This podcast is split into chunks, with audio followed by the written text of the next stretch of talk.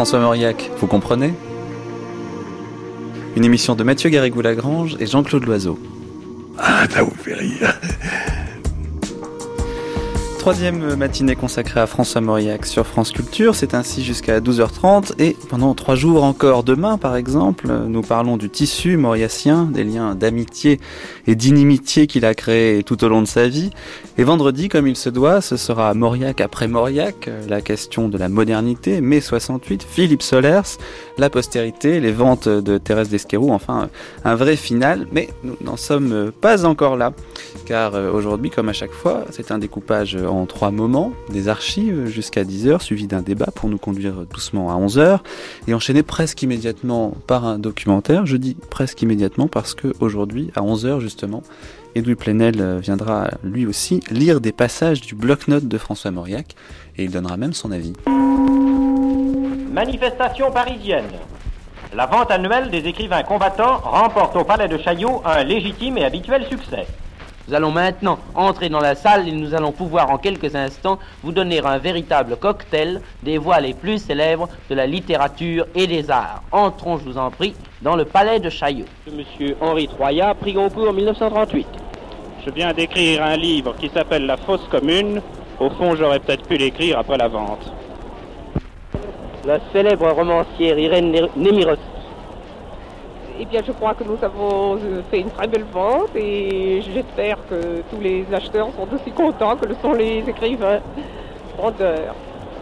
Je, je suis tellement, j'ai tellement chaud, j'ai une extinction de voix, je ne peux plus parler. Excusez-moi. Après Meg Monnier, voici Jean Cocteau. Nous vendons nos propres livres, ce n'est pas très élégant, mais nous les vendons pour une très belle œuvre et alors tout est racheté, n'est-ce pas? Voici la voix de messieurs, voix de messieurs, voix de Jean Tarot. Au moins celle de Jean Tarot parce que Jérôme est en ce moment en Grèce. Pas Mauriac de l'Académie française.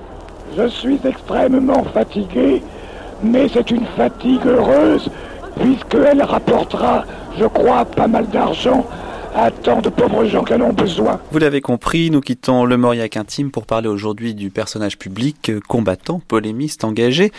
Depuis et même avant la guerre d'Espagne, celui qui se servira après le prix Nobel de son bloc-notes comme d'une arme politique des plus efficaces. J'en profite d'ailleurs pour glisser ici le thème du documentaire de tout à l'heure, mais vous aviez compris, il s'agira du journalisme.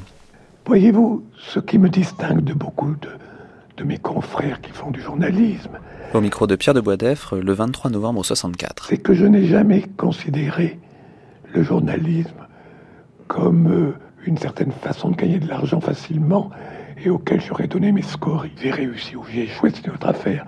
Mais c'est toujours l'écrivain chez moi, et je dirais même l'artiste, enfin, qui a rédigé sa page de journal. Je veux dire que j'ai donné autant de soins à mon bloc-notes qu'un roman, n'est-ce pas? C'est là que j'ai reçu ma récompense. Je crois qu'un écrivain doit être partout et toujours un écrivain, comme un grand peintre est toujours et partout un grand peintre dans la moindre esquisse.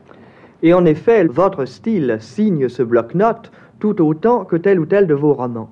Mais je ferai une autre observation, c'est que les personnages réels qui circulent dans votre bloc-notes sont aussi des personnages de romans. Comme si l'encre du journaliste avait recueilli les poisons et les bonheurs du romancier, et que si vous vous amusiez à faire défiler des personnages qui ne sont pas moins hauts en couleur euh, que Thérèse d'Esquerou ou que la pharisienne. Je pense à tel ou tel personnage politique que vous avez euh, typé, euh, je dirais presque comme s'il s'agissait d'une bête fauve ou, ou d'un animal, d'un animal politique, mais d'un animal. Il est probablement vrai que les qualités qui ont fait de moi un romancier, eh bien, au fond, ma réussite aurait été d'avoir su les adapter au journalisme, à l'étude quotidienne de la vie politique française. Je crois qu'à ce point de vue-là, évidemment, le journalisme rejoint, si vous voulez, l'art du mémorialiste. Maintenant, il y a cette chose assez curieuse, c'est que ces blocs-notes qui ont eu, enfin, du succès à mesure qu'ils paraissaient, n'en ont aucun en librairie. La Tribune de Paris diffuse ce soir, à titre exceptionnel, de larges extraits d'un débat organisé par notre confrère L'Express. 19 mai 1954. À l'occasion du premier anniversaire de l'Express, d'éminents orateurs ont répondu aux questions des convives, pour la plupart élèves des grandes écoles. Nous ne pourrons, faute de temps, faire entendre l'ensemble de ces interventions. Nous croyons néanmoins présenter ce soir l'essentiel de ce dialogue entre quelques-uns des jeunes gens qui doivent former les cadres de la France de demain et quelques-uns de leurs illustres aînés. On entendra donc tour à tour des déclarations de messieurs François Mauriac, Robert Schumann, Louis Armand et Pierre Mendès France. Monsieur Christian Rédé a d'abord demandé à monsieur François Mauriac si c'était les circonstances qui l'avaient entraîné dans la politique ou s'il avait choisi lui-même de sortir du domaine strict de la littérature. Monsieur François Mauriac a répondu. Les écrivains entrent en général assez tard dans la politique parce que les écrivains, au départ, ne s'intéressent qu'à eux-mêmes.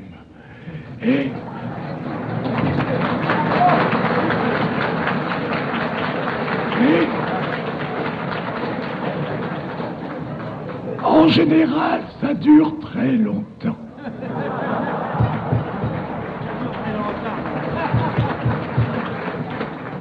Je vais vous confier un secret. Monterland ne s'intéresse qu'à Monterland. Cocteau ne s'intéresse qu'à Cocteau. Cocteau ne s'intéresse pas à Monterland. Monterland ne s'intéresse pas à Cocteau.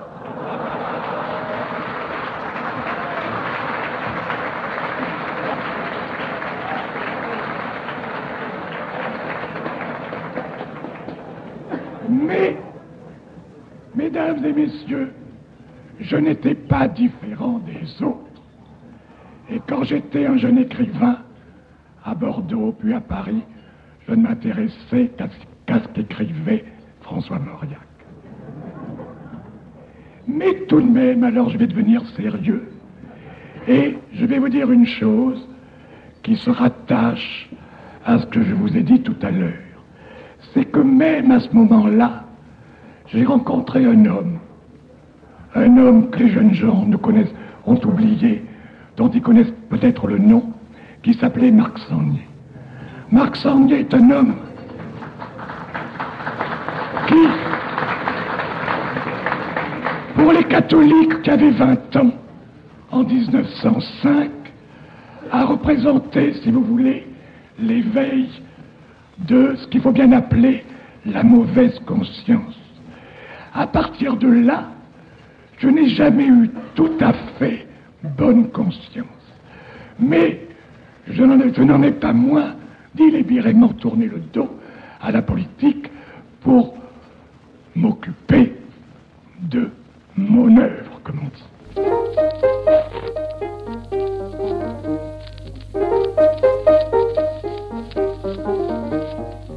Veuillez écouter Qui êtes-vous Une émission d'André Gillois. Aujourd'hui, qui êtes-vous François Mauriac. 16 décembre 1950. Monsieur François Mauriac, je veux d'abord vous remercier d'avoir bien voulu vous prêter à ce petit interrogatoire et nous excuser à l'avance de notre curiosité, voire de notre indiscrétion. Mais il faudrait que nous arrivions à vous faire dire en quelques minutes un peu plus que ce que vous avez dit depuis 30 ans pour nous. Cela semble impossible. Je voudrais également euh, rappeler aux auditeurs, avant de commencer, que la voix de M. François Mauriac est assez voilée, mais je suis sûr que leur attention est très grande et que cela n'aura pas d'importance. Je vais, pour amorcer cette euh, conversation, vous poser deux ou trois questions, si vous le voulez bien. Vous avez écrit Je conçois le journalisme comme une sorte de journal à demi intime, comme une transposition à l'usage du grand public des émotions et des pensées quotidiennes suscitées en nous par l'actualité. N'avez-vous pas, depuis 1934, date à laquelle vous écriviez cela, changé votre point de vue sur le journalisme et sur votre activité personnelle de journaliste? Je n'ai pas changé de point de vue sur le journalisme, mais ce sont les événements qui ont changé et qui ont fait de moi, n'est-ce pas, j'étais un chroniqueur en somme à ce moment-là. Je faisais des, chroniques dans la page de dans la première page de Figaro, dans le bas. Et puis, euh, euh, je, peu à peu, la politique est entrée dans ma vie de journaliste, et plus précisément, elle y est entrée avec la guerre d'Espagne. C'est au moment de la guerre d'Espagne que mes chroniques ont pris un ton différent, et les événements se sont succédés, n'est-ce pas, de, plus en plus dans ce sens, euh, dans ce sens-là, si vous voulez. Et euh, je me suis réveillé à la Libération, euh, en somme, avec le, avec l'article politique du Figaro. Euh, et je suis devenu un écrivain politique et je n'ai plus. Donc, quand j'ai voulu publier ensuite mes articles du Figaro, le quatrième tome de mon journal, ça ne correspondait absolument plus à la définition que j'avais donnée d'abord. C'est devenu, c'est devenu un volume politique, c'est-à-dire, à mon avis, assez ennuyeux. euh, je voulais vous, euh, vous, parler au sujet de, votre journalisme et vous dites qu'il est devenu de moins en moins intime. Il ne me semble pas tellement. Il ne me semble pas tellement. Je suis très frappé par le genre de journalisme que vous avez apporté. Je, pense à tel ou tel de vos éditoriaux où vous parlez, euh, où vous parlez de vous-même, où vous parlez même de l'état, euh, de l'état du décor dans lequel vous recevez une nouvelle, ou vous, concevez une, une, idée. Et je voulais vous demander, est-ce que vous personnalisez ainsi le journalisme par tempérament simplement, ou bien pour essayer d'en faire une arme plus efficace de contagion et de, disons, de salut individuel, disant que seul un individu peut, euh, peut parler plus efficacement à des individus. Voilà ce que je voulais vous demander. Parce que tout à l'heure, n'est-ce pas, je crois que vous avez tout à fait raison, et tout à l'heure, euh, je voulais simplement dire que mes sujets ont changé, je veux dire que, que, mes sujets sont devenus politiques. Maintenant, je reconnais que, enfin, je crois que ce que vous dites est vrai, que, que j'apporte, si vous voulez, dans des sujets qui touchent à la politique, mon tempérament personnel. Et alors là, autant que la volonté peut jouer dans ces sortes de choses, je crois que, que ça vient de cette très, comment dirais-je, de cette très, de cette conscience que j'ai comme écrivain, je dois le dire, enfin je me fais des compliments à moi-même, qui fait que, vous comprenez, pour moi un article de journal, c'est pas, c'est pas le papier que l'on, hein, j'y j'en fais plus qu'un par semaine, tout mon dimanche, et je le fais. Et je, me, je suis, si vous voulez, dans le même état de transe. Enfin, je parle à un écrivain, n'est-ce pas, que que, euh, que je pourrais être quand j'écris un, une page de roman. Enfin, je suis exactement le même, vous comprenez. Alors, il me reste une dernière chose à vous demander. Est-ce que vous n'êtes pas tenté, est-ce que vous n'êtes pas tenté, en prolongeant, cet effort, de faire quelque chose que vous n'avez, je crois, jamais fait? Vous, ayant d'un côté fait une œuvre je ne dis pas intemporel, mais qui pourrait quand même se passer n'importe laquelle de ces dernières années, et d'autre part des éditoriaux au jour le jour, est-ce que vous n'êtes pas tenté par une œuvre que je n'appellerai pas du vilain nom d'engagé, mais une œuvre qui pourrait n'être écrite que maintenant, et où vous prendriez position sur des problèmes, où vous prendriez position sous forme d'œuvre et non plus sous forme d'éditorial sur les problèmes auxquels vous répondez dans vos éditoriaux Alors là, je, vais répondre avec beaucoup d'humilité que je ne suis pas assez intelligent pour ça. Je veux, non, mais je, je, veux dire que je suis capable, vous comprenez, de traiter un sujet. Je, dirais, mettons en gros poétiquement, vous comprenez, euh, touche-t-il à la politique. Mais dès que je fais un, n'est-ce pas, dès que je me, si je me mets en face d'un travail, ce qui s'appelle un travail, eh bien, remarquez que je l'ai fait quelquefois, mais c'était assez faible, pour dire la vérité, vous comprenez, parce que je ne suis pas, il faut que je sois porté tout le temps. Tandis qu'avec le bloc-notes, ce sont les événements qui le portent quand ce ne sont pas les hommes eux-mêmes, et De Gaulle en particulier, entretient avec Harold Portnoy le 23 août 1965. Je suis passionné par la politique, je n'ai pas du tout ce mépris de la politique que beaucoup de mes confrères euh, ressentent, n'est-ce pas, ou comme si c'était une impureté. Pour moi, le drame politique me passionne. C'est pour ça que j'aime tant De Gaulle, entre autres choses. C'est que il est enfin un personnage qui joue le drame politique, qui est, au niveau du drame politique, vous comprenez. Moi, je, suis dans ma 80e année, j'ai été passionné par la politique toute ma vie, j'ai toujours trouvé les personnages, enfin, politique très, très inférieurs à ce drame immense, n'est-ce pas Et passionnant et, et terrible. J'ai très rarement trouvé l'acteur à la hauteur du drame, vous comprenez. Alors De Gaulle, qu'on l'aime ou qu'on le déteste, lui, joue merveilleusement son, son personnage, n'est-ce pas? Je suis stupéfait de voir le dédain avec lequel on parle, vous comprenez, mes confrères, vous comprenez, Sartre ou Simon, alors qu'il devrait se dire, mais voilà enfin quelqu'un, voilà quelqu'un qui est à la hauteur du destin, vous comprenez. Il est ce qu'il est, je comprends très bien qu'on ne l'aime pas, mais, mais je ne comprends pas qu'on ne l'admire pas. Parce que même, prenez Clémenceau par exemple, c'était un vieil étudiant de, en médecine que le, euh, qui, a, été à la hauteur des circonstances à un moment donné, très peu de temps, et puis une fois la guerre finie, il a été au-dessous de tout, il s'est fait rouler à, à Versailles, comme le premier venu. De Gaulle, lui, ne se serait pas fait rouler. Vous comprenez? Vous comprenez ce que je veux dire? Euh, Et il ne se fait pas balayer non plus. Churchill a été balayé tout de suite. De Gaulle, on l'a pas balayé, il est là. Enfin, il est tellement plus fort que tous ces gars qu'il traite euh, si mal, n'est-ce pas? Mais enfin, nous n'en sortirions pas. Mais ce que je voulais simplement vous dire, c'est que le peuple français, comme la plupart des peuples, vivent dans une espèce de songe éveillé, vous comprenez? Et ils se fichent pas mal du Parti Socialiste et, et du PSU et, et de Monsieur Defer, n'est-ce pas? Ils pensent à leur caravane, ils pensent à... N'est-ce pas dangereux? Ben, je ne sais pas si c'est dangereux, mais c'est un fait. Je crois que c'est comme ça, vous comprenez Je crois que nous vivons dans un monde très différent de, de ce qu'était le monde d'autrefois.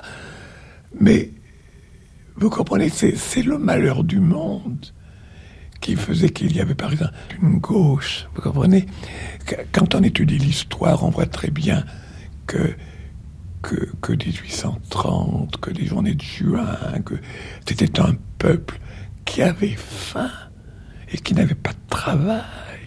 Vous savez, c'était, c'était horrible. La bourgeoisie était horrible, vous comprenez Il lui a fallu 100 ans pour comprendre qu'elle avait, avantage à donner aux gens non seulement du pain et du travail, mais un peu de loisirs.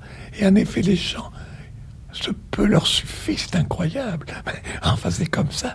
Mais la, bourgeoisie a été, a été d'une bêtise à ce point de vue-là. Elle aurait pu s'épargner en donnant un peu de pain et de travail aux gens. Elle aurait pu s'épargner de les massacrer d'abord, comme elle a fait euh, pendant les journées de juin et comme elle l'a fait en 70.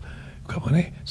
C'est incroyable qu'il aurait fallu tant de temps pour comprendre ça et tant de sang répandu. C'est affreux. De plus, de plus, je suis un mauvais chrétien, mais je suis un chrétien. Naturellement, j'ai le goût de la politique, mais euh, je suis en même temps un écrivain qui préférait écrire des livres. Mon métier était d'écrire des livres.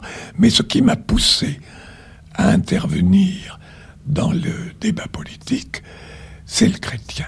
Il n'y a pas de doute. À 18 ans, j'avais été en quelque sorte converti à une certaine conception du monde par Marc Sagnier et par le sillon. Mais à partir de là, euh, j'ai toujours été, si vous voulez, sensibilisé. J'ai toujours eu mauvaise conscience en tant que bourgeois et que grand bourgeois. Cette, cette mauvaise conscience, je l'ai endormie pendant de très longues périodes, mais elle se réveillait à certains moments. Et en particulier au moment de la guerre d'Espagne, où je suis intervenu, euh, et ça a été assez important parce que, euh, vous savez, Franco était malgré tout un catholique et, et incarnait la catholique Espagne. Eh bien, il a été très important que des hommes comme Berdanos, comme Jacques Maritain, comme moi-même, nous soyons intervenus à ce moment-là. Et d'une certaine manière, j'estime que nous avons sauvé un certain honneur catholique.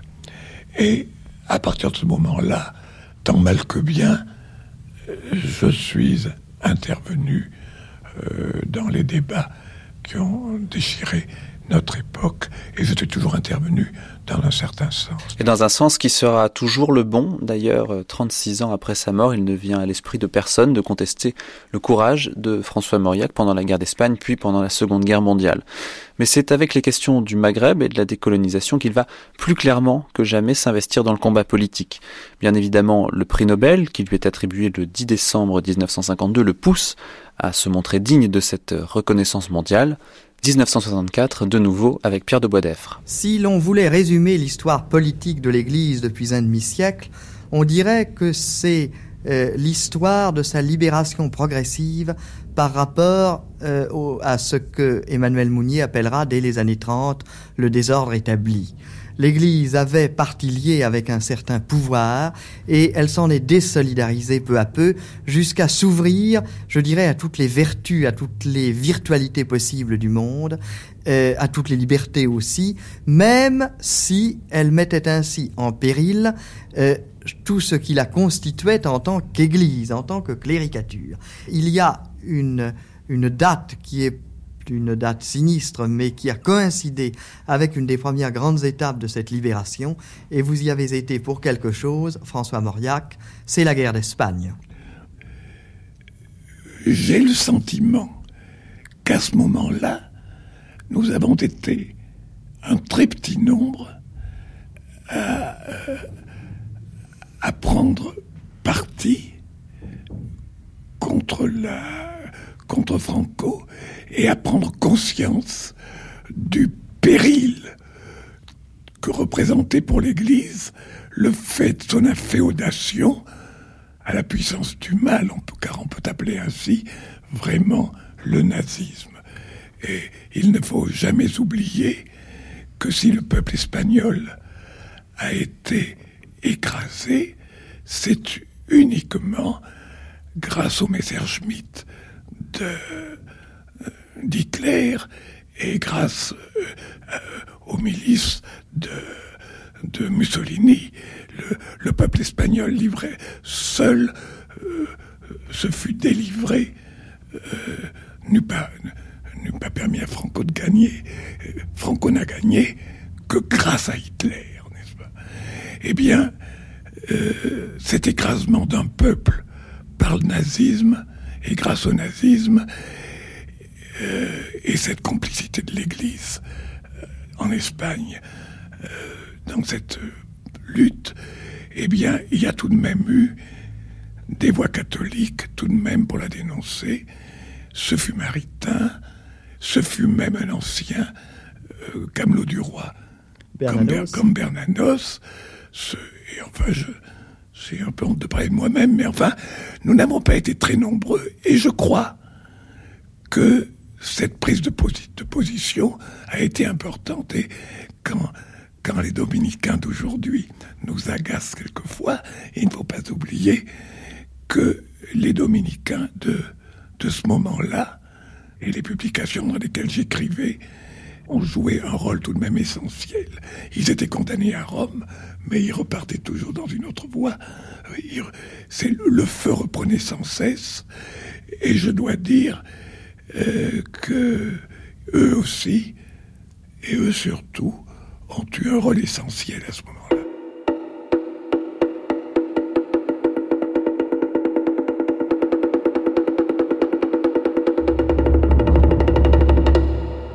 Ce que je puis vous dire en effet, c'est qu'il y a eu une rencontre dans ma vie entre ces événements du Maroc, qui faisait partie de tout ce qui allait se passer en Indochine et puis en Algérie.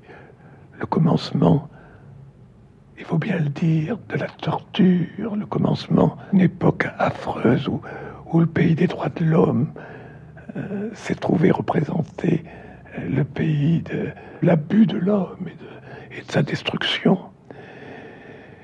Eh bien, cette prise de conscience que j'ai ressentie en moi-même, naturellement, mais que je dois aussi à beaucoup d'interventions de jeunes catholiques. Euh, de Robert Barra en, particulier de Robert Barra, oui, avec qui je suis entré en contact et qui me faisait un peu honte, enfin, de cette sorte de retrait, enfin, car une seconde fois, comme, comme après la guerre de 14, eh bien, une seconde fois, de nouveau, je m'étais attablé, si vous voulez. Il y a eu donc ces événements, ces événements du Maroc, qui ont agi sur moi et ces jeunes catholiques. Et puis alors, il y a eu à ce moment-là le prix Nobel. Et alors, vous savez, je ne dirais pas que je suis un peu superstitieux, mais je crois que c'est un sentiment très chrétien, ou plutôt très catholique, parce que les protestants ne sont pas comme nous pour ça. C'est un sentiment très catholique de considérer que trop de réussite temporelle n'est pas très bon signe au point de vue religieux. Vous savez, je l'ai beaucoup dit, et on passe pour très orgueilleux. Je suis sûrement très orgueilleux, mais cependant le prix Nobel m'avait beaucoup étonné. Vous comprenez? Je ne m'y attendais absolument pas. Je ne me considérais absolument pas comme euh, désigné pour le prix Nobel. Quand on m'en avait parlé quelque temps avant, j'avais, enfin, je n'y avais pas cru du tout que ce fût possible. D'abord parce que c'était catholique, parce que, comme, comme avait dit Claudel, je suis un écrivain régionaliste, enfin. Bref, j'ai trouvé moi-même que la récompense était presque démesurée, que c'était trop, vous comprenez. Est-ce que vous n'êtes pas trop modeste? Je pense que vous ne vous sentiez pas fait pour le format Nobel, dans la mesure où le Nobel avait été attribué euh, à des écrivains bien pensants, accordé en effet à une certaine conception universelle du monde, depuis France, Romain Roland. J'ai été un peu accablé par, par, ce Nobel. Je ne l'ai pas refusé comme Jean-Paul Sartre, n'est-ce pas? Parce que il n'y a que les athées pour être à ce point désintéressés, n'est-ce pas? Mais enfin, j'ai tout de même été très troublé. Et alors, je l'ai souvent raconté, mais je vous le redis ici, quand je suis allé à Stockholm pour recevoir ce prix, l'attaché culturel de l'ambassade m'attendait à la gare de l'ambassade française, et là, il m'a appris une chose qui s'était passée au Maroc, le, massacre des carrières centrales, je, crois, de Casablanca. Oui, c'est cela. Je crois que, que ça a coïncidé. Enfin, il était, il était très sombre. Et je lui avais dit, vous n'avez pas l'air content que j'ai le prix Nobel. Il m'a dit, c'est pas ça, mais nous venons d'apprendre une nouvelle. Euh, alors il m'avait dit, ça fait très mauvais effet dans, un pays comme la Suède. Enfin. Et cette coïncidence de cette nouvelle qui m'attendait à la gare m'a frappé. Je vois encore la petite chapelle des Dominicains où, où j'ai pris la résolution, à peine d'entrer à Paris, d'entrer dans la bagarre. Ce que j'ai fait. Le prix Nobel a donc été un déclencheur, lui a donné plus d'ampleur, plus d'épaules, mais les opinions de François Mauriac, et notamment sur l'outre-mer, étaient déjà bien fermes un an auparavant. Tribune de Paris. Les hommes, les événements, les idées à l'ordre du jour.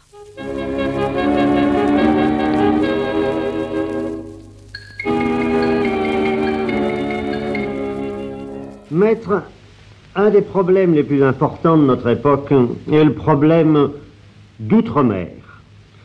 On peut dire que c'est dans la mesure où la France restera une nation d'outre-mer que son destin de grande puissance pourra être assuré. Croyez-vous que l'Union française puisse être la garantie de ce destin? Et dans ce cas, comment concevez-vous l'Union française? Je ne voudrais répondre sur des questions que je connais mal qu'avec beaucoup de prudence. Je vous dirai simplement qu'à mon avis, vous prenez la cause pour les faits. Il faut que la France demeure une grande puissance pour garder son empire d'outre-mer. Elle n'a pas à compter sur ce dernier pour lui rendre la vie. Les possessions d'outre-mer qui ne reçoivent plus rien d'une métropole exsangue et qui lui fournissent tout, ou qui, ou qui ont l'impression de lui fournir tout, s'en détachent fatalement. Monsieur François Mauriac a euh, fait hier une conférence extrêmement intéressante sur les rapports qui peuvent exister maintenant entre les hommes de culture africaine et les hommes de culture européenne. Trois ans plus tard, cette fois en février 60, au congrès de la culture africaine de Rome. Préciser sa pensée devant ce micro. Je crois que la question euh, très grave qui se pose pour nous maintenant, c'est un peu à nos amis noirs à nous apporter la solution.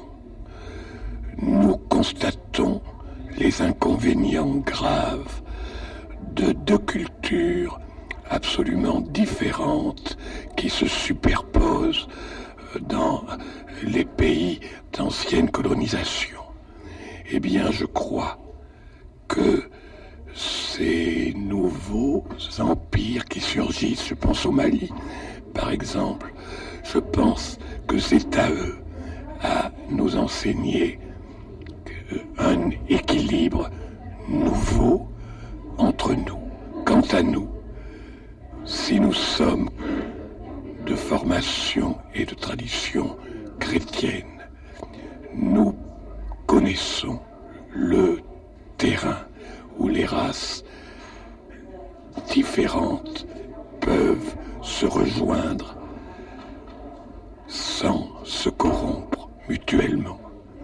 Je crois que hier soir, à cette conférence, j'ai un peu scandalisé certains de mes auditeurs, et en particulier de mes auditeurs noirs, en soutenant cette idée un peu trop pessimiste, peut-être un peu janséniste, que les races, les races différentes sont à la fois corrompues et corruptrices, qu'elles se corrompent mutuellement. C'était évidemment une vue trop noire et surtout que je n'ai pas assez nuancé.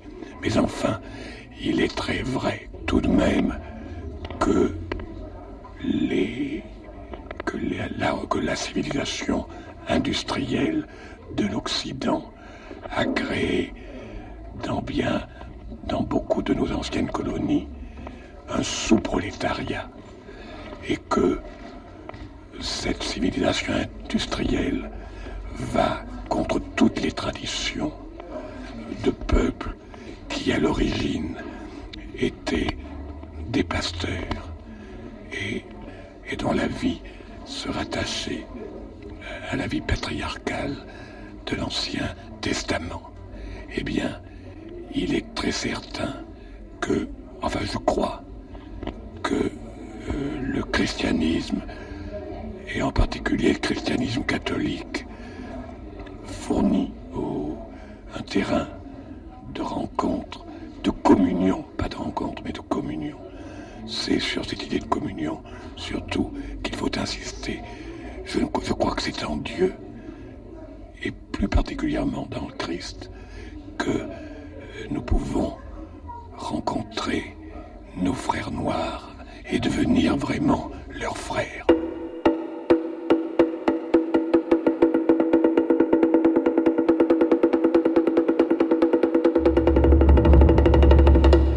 Permettez au vieil homme de vous livrer sans prudence le fond de sa pensée. À la source de tout engagement chez Mauriac, on retrouve évidemment toujours le chrétien. Ainsi, invité le 27 mars 1966 à la Semaine des intellectuels catholiques, Mauriac insiste sur les grandes crises du XXe siècle. Nous appartenons tous à un monde où nous avons perdu le droit de faire confiance à l'homme seul. Dans ce monde où nous vivons, une parole du Seigneur a reçu un démenti effroyable. Le Seigneur avait dit, ne craignez pas ceux qui peuvent tuer les corps, mais qui ne peuvent atteindre l'âme. Eh bien, c'est l'âme humaine qui, il y a moins de trente ans, a été assassinée dans les camps de concentration les assassinats de l'âme. C'est cela surtout qui est particulier à notre époque. Ceux qui, comme moi, ont eu 20 ans avant 1914, ont à l'aube de leur jeunesse respiré dans un monde où il subsistait quelque chose de l'immense espérance de 1789 en 1914, ce qui a été assassiné avec Jaurès, c'est une certaine foi humaniste.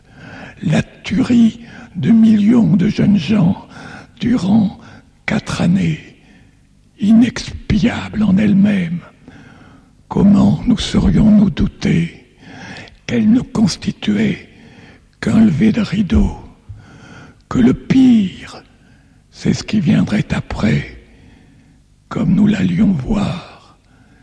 Et nous l'avons vu.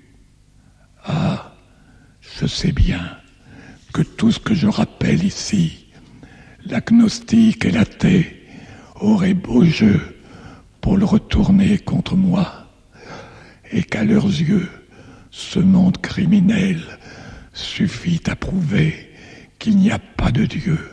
Bien sûr, ce n'est là qu'une hypothèse d'école pour Mauriac, pour qui la présence de Dieu évidemment ne fait pas de doute. En politique, en revanche. Je ne suis pas prophète. Je ne sais pas quel sera l'avenir de l'Algérie. 29 septembre 59. Je crois simplement que le général de Gaulle fait un acte d'une importance immense que lui seul pouvait faire. Je crois qu'il est allé au plus loin que ne fussent allés aucun des hommes politiques français, parce que il est de Gaulle et que lui pouvait dire ce qu'il a dit, proposer ce qu'il a proposé.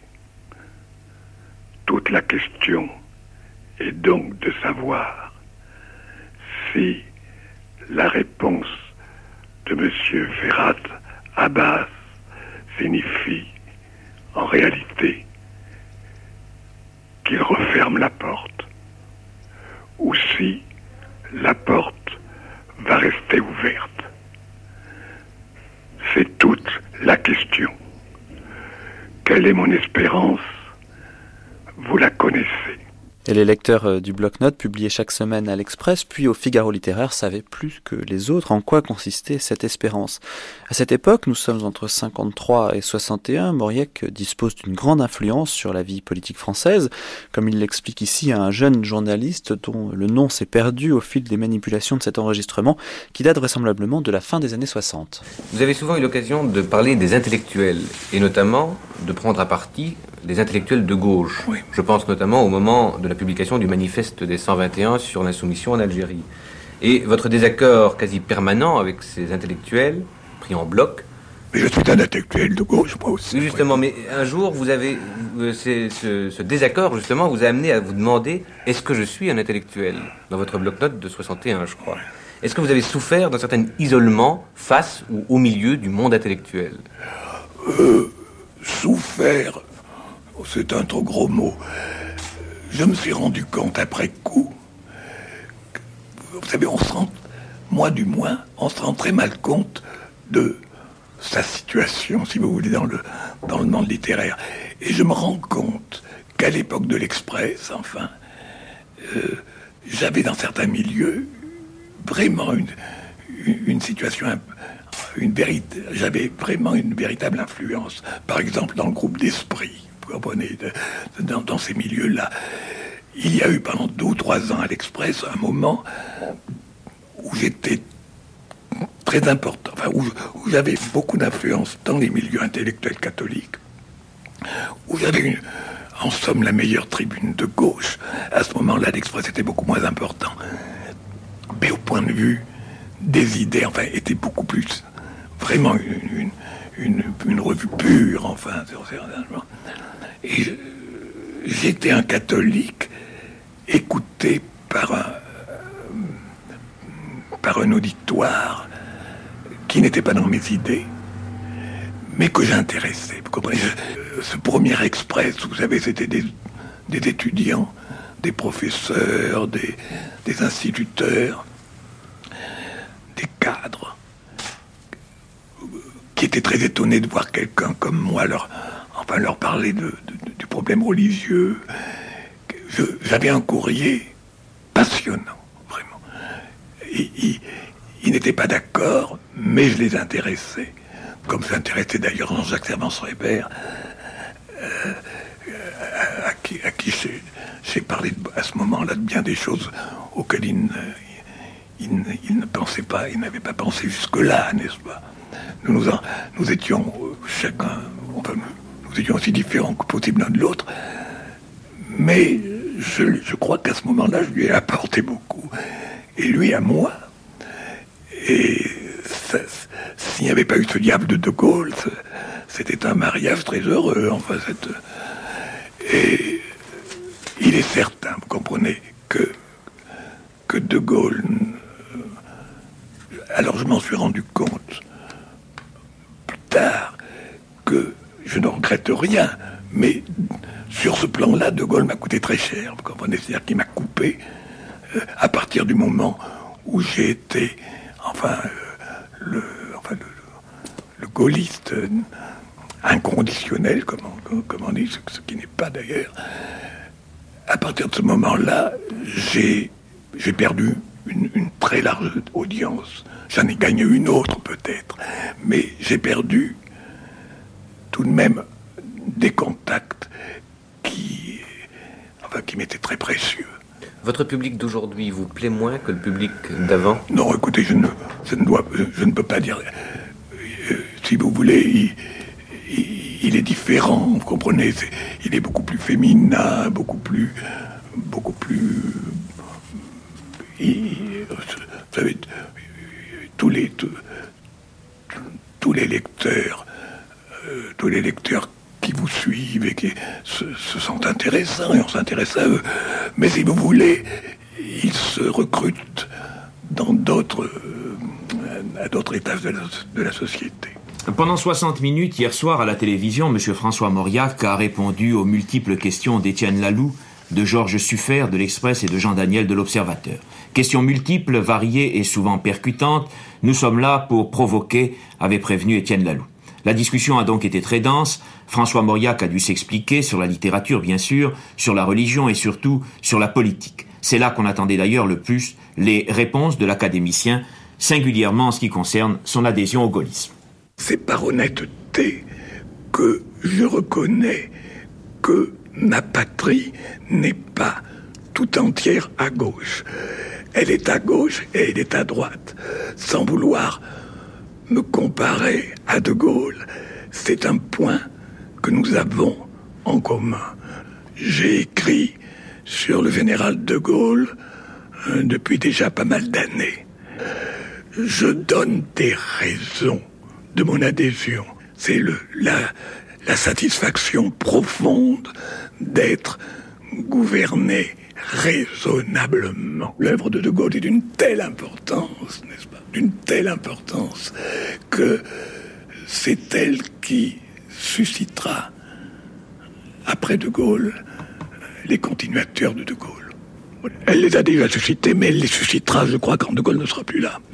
François Mauriac, toutefois, déclare ne pas être d'accord avec le général de Gaulle sur la notion d'Israël agresseur. L'académicien n'a pas voulu donner son opinion sur François Mitterrand, l'homme politique. C'était un petit jeune homme très bien, dit-il, mais la politique nous a séparés. En revanche, François Mauriac estime que Georges Pompidou est vraiment un homme d'État et que l'équipe actuelle est d'une très grande valeur. Enfin, François Mauriac insiste bien sur le fait qu'il n'est pas un homme politique et qu'il ne se sent pas obligé de résoudre ses propres contradictions.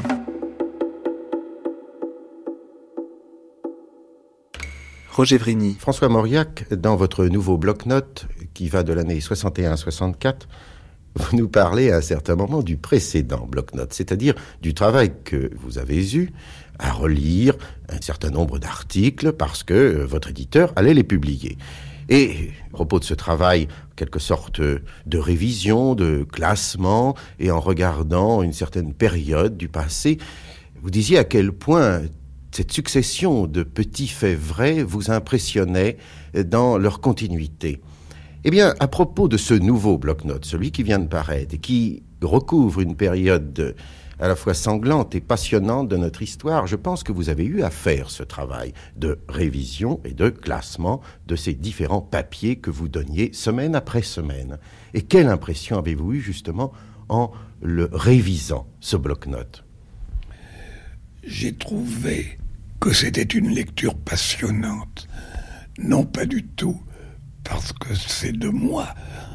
En général, je déteste corriger des épreuves. Je trouve que c'est un travail accablant et fastidieux. Mais cette histoire-là, comme le dit d'ailleurs mon éditeur sur la bande du livre, est plus poignante que n'importe quel roman et je dirais, par bien des côtés, plus humiliante. Je trouve que c'est un moment affreux de notre histoire. Oui, à cause de la tragédie sanglante de l'OAS. C'est l'époque 61-64 qui voit la fin de la guerre en Algérie, les accords d'Évian, les négociations, et puis le déchaînement d'une violence inutile, dérisoire, et en même temps qui témoigne malgré tout d'une rage compréhensible.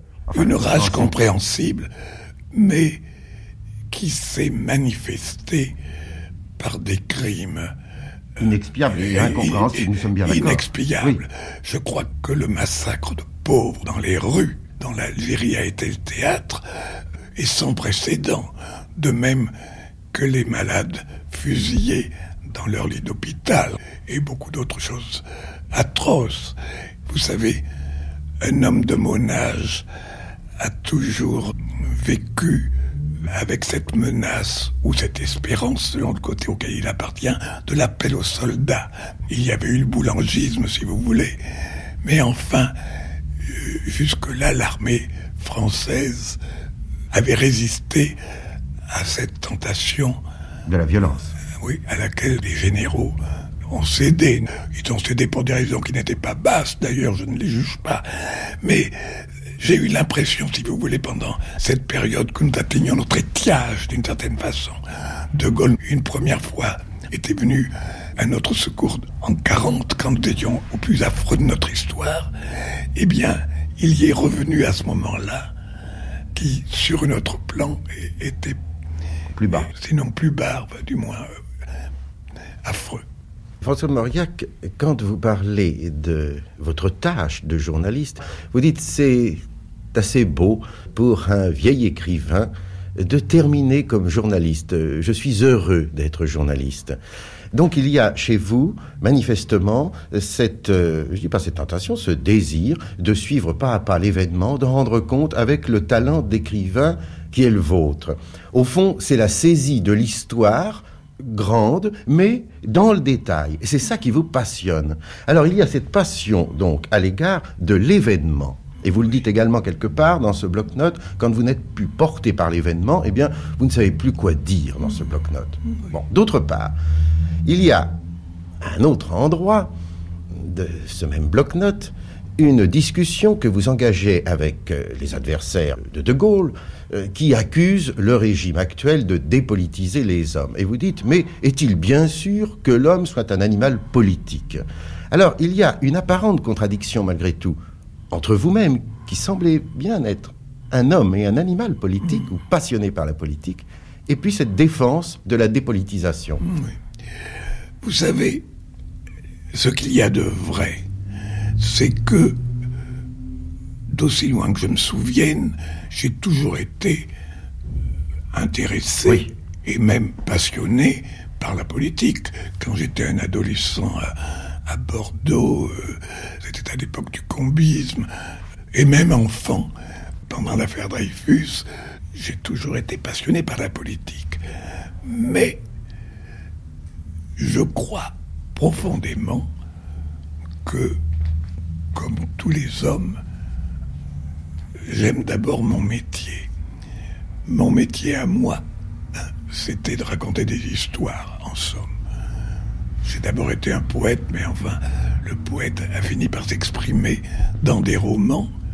Et je, je me suis souvent demandé ce que j'aurais fait si j'avais pas écrit des romans. Je suis vraiment un des hommes qui ne trouvent nulle part leur place. Vous auriez peut-être fait de la politique. Peut-être, peut-être. Enfin, en tout cas, tant que j'ai été un romancier, je m'intéressais à la politique. Mais, enfin, ça ne me concernait pas directement, vous comprenez. Et lorsque, pour des raisons qui ne sont pas tellement la stérilité, je viens de le prouver maintenant, j'ai interrompu mon travail romanesque, vous savez peut-être parce que on est le romancier d'une génération et que il, y arrive un moment où on est remplacé par d'autres. je suis resté un écrivain, tout de même. Et, et restant un écrivain, et n'écrivant plus de romans, eh bien j'ai été beaucoup plus concerné à ce moment-là. plus concerné par la politique. Oui, parce que vous vous rendiez compte aussi que par le métier d'écrivain, par votre plume, enfin, qui allie à la fois, si vous voulez, celui du polémiste, du combattant par l'écriture et puis celui du penseur, eh bien, vous atteignez, je sais pas, un certain public qui réagissait. cela. Vous vous êtes aperçu que votre parole avait de l'importance. Enfin, je, je ne voudrais pas me vanter, mais je crois que euh, si le bloc-notes peut tout de même maintenant être lu comme, après tout, je peux le dire, comme un livre appartenant à la littérature, c'est parce que j'ai toujours eu le parti pris de rester écrivain dans le moindre article de journal. Et c'est ce que je me suis efforcé de faire. Et est-ce que cette inspiration que vous sentez éclater, exploser en vous, se produit-elle à des heures fixes? Euh, C'est une question qui m'intéresse beaucoup. Ou bien attendez-vous précisément de sentir en vous cette espèce de déclic qui vous avertit inconsciemment que vous êtes prêt à créer? Oui, ça, je ne... Là, vraiment, je ne voudrais... Je. J'hésite beaucoup à répondre parce que je ne voudrais pas vous donner un renseignement faux et que ces choses-là ne sont pas assez précises. Mais j'ai plutôt l'impression que c'est un... que c'est un, temps, une époque dans laquelle je suis dans un roman, n'est-ce pas? Euh, Et c'est pendant cette période où je suis dans un roman, eh bien, ce n'est en général pas le matin, il me semble. Enfin, c'est plutôt dans la journée, le soir. Mais enfin, je sais que chaque jour, j'ai, si vous voulez, quelque chose à donner, vous comprenez? Je, c'est, une période, vous comprenez En tout cas, il est très remarquable que vous ayez employé le mot trans au sujet d'un article du Figaro. Cela nous prouve, à mon avis tout au moins, combien vous y mettez d'affectivité. Oui, et, et si vous voulez que je vous donne alors un petit renseignement de plus, c'est que je fais un premier jet que je dicte, en général, que je dicte à ma femme, n'est-ce pas? Mais tout, ensuite, je reprends ce texte et, et ce que j'ajoute, tout ce que j'ajoute alors euh, à la main, n'est-ce pas? En général, c'est la conclusion. Et là, c'est alors là, c'est de l'affectivité pure en général. Et pour nous aussi, c'est la conclusion pleine d'affectivité. C'était le 16 décembre 1950 dans l'émission d'André Gillois. Qui êtes-vous?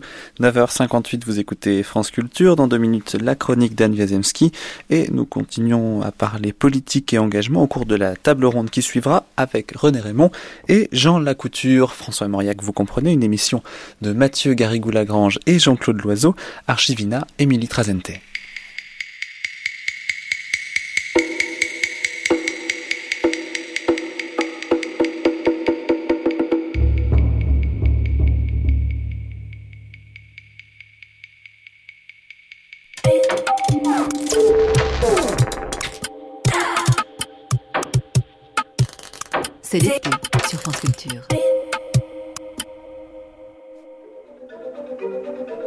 My name is Louise Joséphine Bourgeois.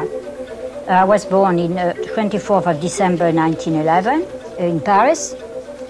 Uh, all my work of the last uh, 50 years, uh, all my subjects have found their inspiration in my childhood. Je crois que la première démarche que j'ai faite en tant que féministe, ça a été de signer le manifeste qu'on a appelé des 343 salopes, disant que nous avions avorté. Ma mère disait Ne perds pas ton temps à faire de la tapisserie, c'est idiot.